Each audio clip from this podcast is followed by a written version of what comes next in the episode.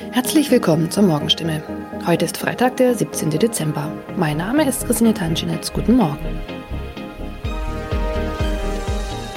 Und das sind heute unsere Themen aus der Region. Kinderärzte sollen Impfstoff zurückhalten. Freifahrt in der Stadtbahn bei kaputten Automaten. Und Papagei überlebt Wohnungsbrand und wird Tage später gefunden. Weil nicht genügend Corona-Impfstoff für Kinder im Alter von 5 bis 11 Jahren vorhanden ist, fordert das Land Baden-Württemberg nach Informationen der Heilbronner Stimme dazu auf, ausreichend Impfstoff für die Zweitimpfung zurückzuhalten. Von der Bundesebene wurde uns mitgeteilt, dass auch die Lieferung des Impfstoffs für Kinder im Alter zwischen 5 und 11 Jahren voraussichtlich nicht in der erwarteten Menge lieferbar sein wird, heißt es in einem Schreiben vom Sozialministerium, das am Donnerstag landesweit an die mobilen Impfteams, die Stadt- und Landkreise sowie an die Kinderärzte per Mail verschickt worden ist. Das Schreiben liegt unserer Redaktion vor. Baden-Württemberg wurde vom Bund zuletzt zugesagt, bis zum Jahresende rund 300.000 Dosen des Kinderimpfstoffes zu erhalten. Diese Zusage kann nun offenbar nicht eingehalten werden. Sollten vom Bund anderslautende Informationen kommen, werde das Sozialministerium diese umgehend an die impfenden Akteure weitergeben und die Verteilung anpassen. Mehr dazu lesen Sie heute auf stimme.de. Seit 1. November hat der Stadtbahnbetreiber Albtal Verkehrsgesellschaft AVG die Fahrscheinautomaten in den Stadtbahnen stillgelegt. Sie sind noch da, funktionieren aber nicht. Da alle Haltestellen nun mit stationären Automaten ausgestattet werden, seien die Automaten in den Zügen nicht mehr nötig, erklärt die AVG die Gründe. Die Geräte sollen nun Zug um Zug in den 229 Stadtbahnen ausgebaut werden. Nur damit fällt auch die Alternative weg, wenn ein Automat an einer Haltestelle defekt ist. Was gilt dann? Manchmal sind Haltestellen einige Kilometer entfernt. Soll ein Kunde, der vielleicht wichtige Termine hat, so einen Umweg auf sich nehmen, wenn ein Automat an einem Haltepunkt defekt ist?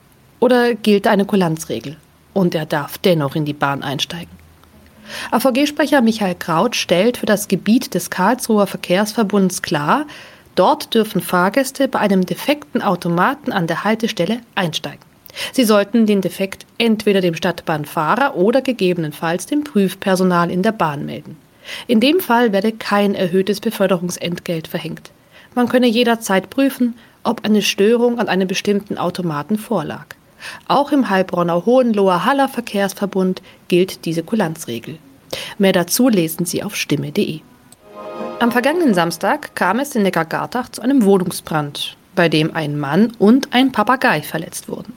Ein zweiter Papagei blieb unverletzt. Später stellte sich heraus, dass sogar ein dritter Papagei in der Wohnung sein müsste. Wenige Tage nach einem Hausbrand in Heilbronn haben Feuerwehrleute einen überlebenden Papagei aus einer betroffenen Wohnung gerettet. Ein aus der Wohnung geretteter Papagei wurde zudem vorsorglich einer Tierklinik übergeben. Der andere Vogel blieb am Samstag unverletzt.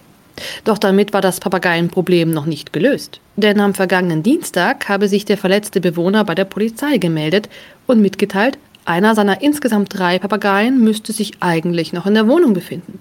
Tatsächlich entdeckten die Einsatzkräfte nach langer Suche den Vogel. Später konnten sie das Tier wohlbehalten an den Besitzer übergeben, wie es heißt. Soweit die Nachrichten aus der Region. Übrigens, die Corona-Fallzahlen in Stadt und Landkreis Heilbronn bleiben auf hohem Niveau, sind in den letzten Tagen aber deutlich zurückgegangen. Bleibt das so, wird am Sonntag die Ausgangssperre für ungeimpfte aufgehoben. Ob das eintrifft, erfahren Sie auf jeden Fall aktuell auf stimme.de. Haben Sie Kritik, Fragen oder Anregungen zu unserem Podcast? Dann schicken Sie einfach eine E-Mail an podcast.stimme.de. Weiter geht es hier mit Nachrichten aus Deutschland und der Welt mit unseren Kollegen und Kolleginnen aus Berlin.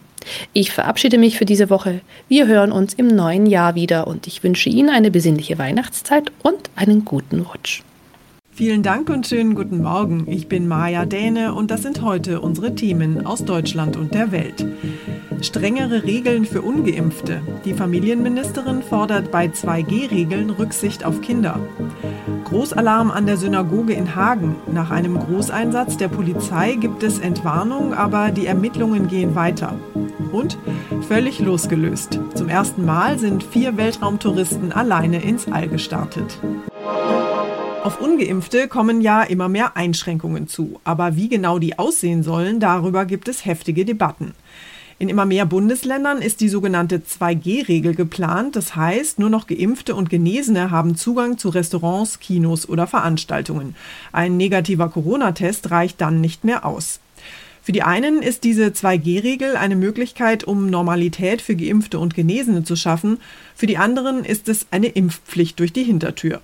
Und besonders knifflig wird es für Familien mit Kindern. Unter Zwölfjährige können ja bislang noch gar nicht geimpft werden, müssten also draußen bleiben bei Familienausflügen oder Restaurantbesuchen.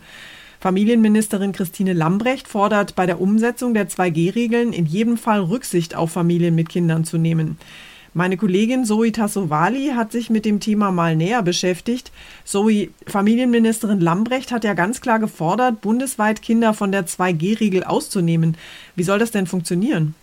So wie das auch schon in Hamburg der Fall ist. Die 2G-Regeln gelten für Kinder unter zwölf Jahren einfach nicht. Es gibt laut Familienministerin Lambrecht aber auch noch andere Lösungen. Man kann beispielsweise auch durch zusätzliche Testvoraussetzungen äh, äh, das Ganze noch mal sicherer gestalten.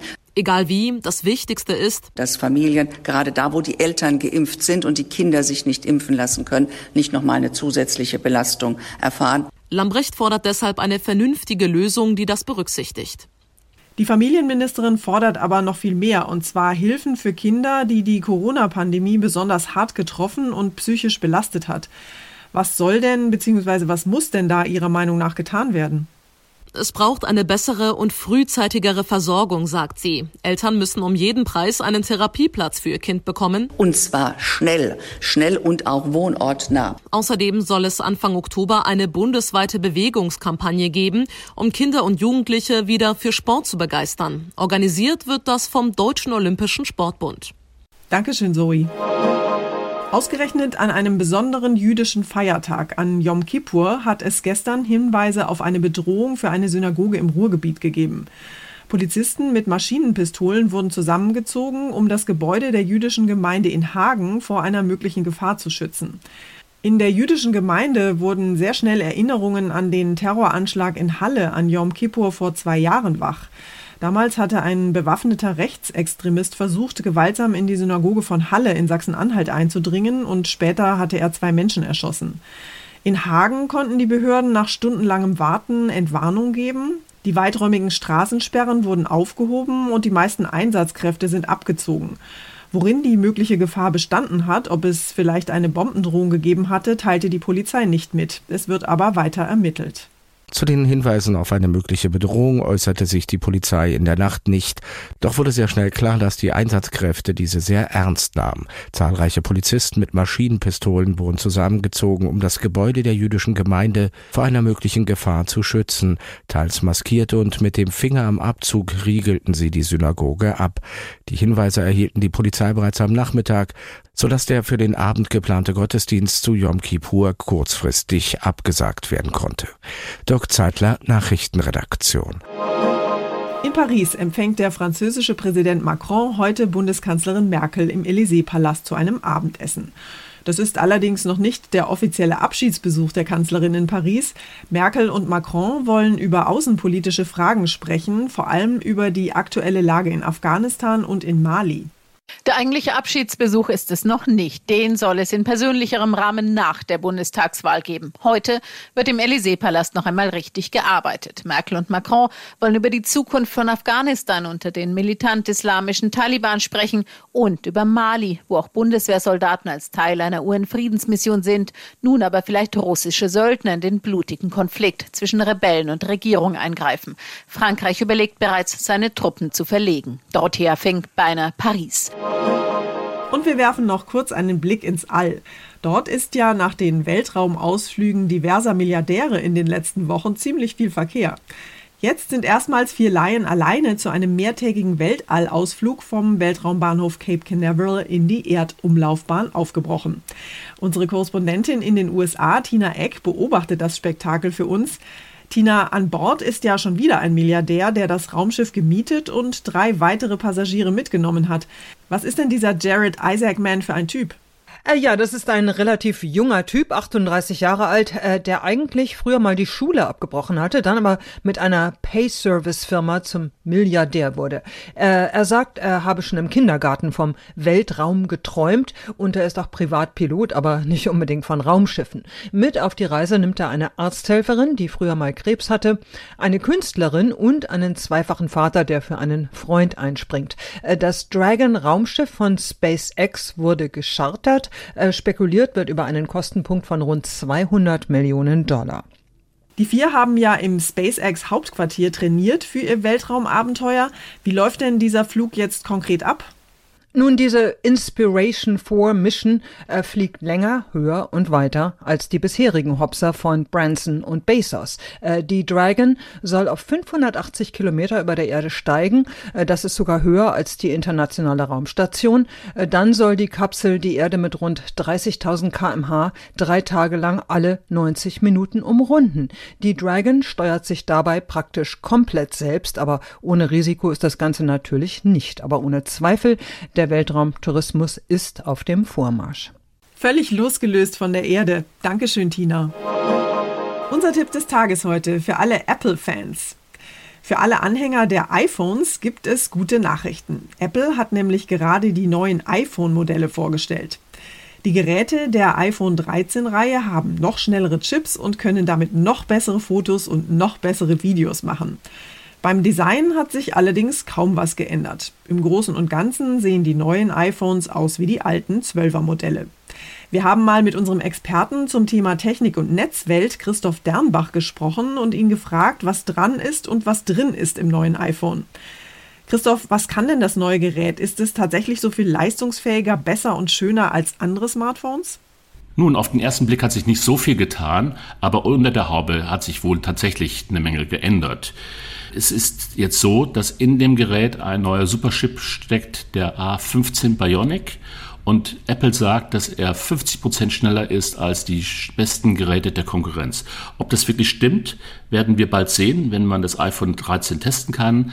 Aber bislang konnten wir auf, uns auf solche Leistungsangaben von Apple eigentlich immer ziemlich gut verlassen. Und Apple spricht außerdem von der größten Verbesserung bei der iPhone-Kamera aller Zeiten. Da gibt es jetzt beispielsweise einen spektakulären Porträtmodus auch für Videoaufnahmen. Das gab es bislang nur im Fotobereich. Und außerdem wurde so ein neuer Cinematic-Aufnahmemodus für Videoaufnahmen eingeführt, der es dem normalen iPhone-User ermöglichen soll, Filme zu machen wie ein großer Hollywood-Regisseur. Was gibt es denn sonst noch so für neue Geräte von Apple? Zum einen hat Apple zwei neue iPads vorgestellt. Zum einen so eine Art Brot- und Buttergerät, das ist das iPad der neunten Generation. Das wird vor allem in Schulen, in den Unis zum Einsatz kommen, wo der Preis eine größere Rolle spielt und nicht unbedingt die neueste Technik gefragt ist. Zum anderen hat aber Apple auch seit längerer Zeit mal wieder ein neues iPad Mini vorgestellt. Und das ist tatsächlich ein echter Kraftriegel, vollgepackt mit der neuesten Technik. Und ich könnte mir gut auch vorstellen, dass das äh, Gerät als Gaming-Maschine überzeugen kann. Neue Technik von Apple. Dankeschön, Christoph. Und zum Schluss geht es hier bei uns um knallharte Interviews und Elfjährige, die Politikern mal so richtig auf den Zahn fühlen. Erst vor ein paar Tagen hat ja ein ZDF-Kinderreporter den AfD-Chef mit der Frage nach seinem Lieblingsgedicht bloßgestellt. Und jetzt haben zwei Kids Unionskanzlerkandidat Laschet und SPD-Mann Scholz mal so richtig ins Kreuzverhör genommen. Thomas Bremser, wie hat sich denn Olaf Scholz geschlagen? Ja, tapfer würde ich sagen, denn ich glaube, mit solchen Fragen hat er nicht gerechnet an dieser Stelle. Er saß auf einem Kinderstuhl in einem kleinen Zelt mit Kuscheltieren. Lange ging es um die Frage, warum die Regierung zusieht, wie Flüchtlinge im Mittelmeer ertrinken, darunter auch Kinder. Kinder ertrinken. Ja, deshalb muss man etwas tun zu ihrem Schutz. Also es ging sehr, sehr ernst zu, damit hätte Scholz sicher nicht gerechnet. Und wie hat Armin Laschet auf die Fragen reagiert? Ja, nicht ganz so souverän, würde ich sagen. Oft sogar patzig, etwa als es um CDU-Mann Maaßen ging, den viele am sehr rechten Rand einordnen. Ist Hans-Georg Maaßen ein Rechter? Warum ist das ein Rechter? Frage ich Sie. Ja, wenn du mir fragst, ist Hans-Georg Maaßen ein Rechter, musst du ja wissen, wer Hans-Georg Maaßen ist oder was der Schlimmes gemacht hat. Also Laschet habe ich richtig angemerkt, dass er froh war, endlich gehen zu können. Das war's von mir für heute. Ich bin Maja Däne und wünsche Ihnen einen guten Start in den Tag. Tschüss und bis morgen.